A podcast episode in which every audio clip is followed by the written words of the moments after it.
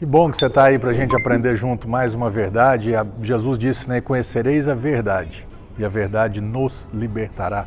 Esse é o grande plano do Senhor, que nós sejamos livres e libertos cada dia mais. Como Paulo disse, né? Sou prisioneiro de Cristo, mas ele era completamente livre em todas e quaisquer outras circunstâncias. Esse texto aqui que Paulo escreveu aos Romanos é muito bacana. O contexto dele fala: se você confessar com a sua boca que Jesus é o seu Senhor e você crê no seu coração que Deus ressuscitou, que você agora se tornou justo baseado no que ele fez, você será salvo. E aqui termina o versículo 11, diz assim, conforme diz a Escritura, todo que nele crê jamais será decepcionado. A palavra salvo ou salvação é sozo em grego e é a salvação integral do ser humano. Deus não se importa simplesmente, entre aspas, é, sobre a tua salvação espiritual. Deus se importa com a sua integralidade. Ou seja, Deus se importa sim com a sua saúde física e emocional, Deus se importa sim com a sua profissão e sua vida financeira, Deus se importa sim com seus relacionamentos, né, sua família, seus filhos, pais. Deus se importa sim com o seu chamado, com em você estar né, é, é, participando ou participante de uma igreja, ativo, né, frequentando, participando de alguma forma com os dons e o chamado que Ele te deu. Então, é uma salvação integral.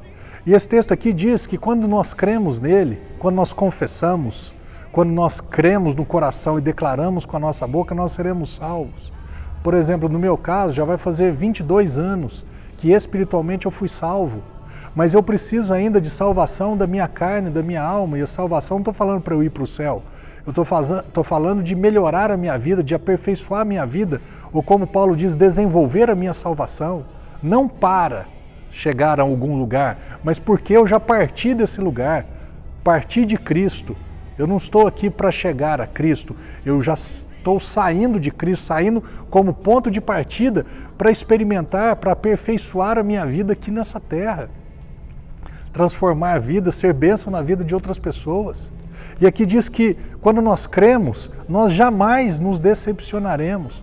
Pode ser que a princípio não seja no teu tempo, não seja na sua hora, mas a decepção ela não vai, ela não, ela não vai ser eterna.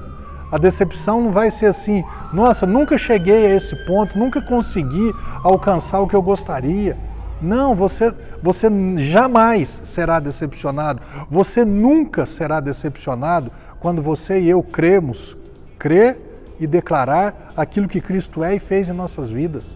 Então, que você tenha essa esperança, que você pode estar até hoje meio decepcionado, meio, meio tite. Você pode estar até meio chateado com algumas coisas, mas jamais você será decepcionado.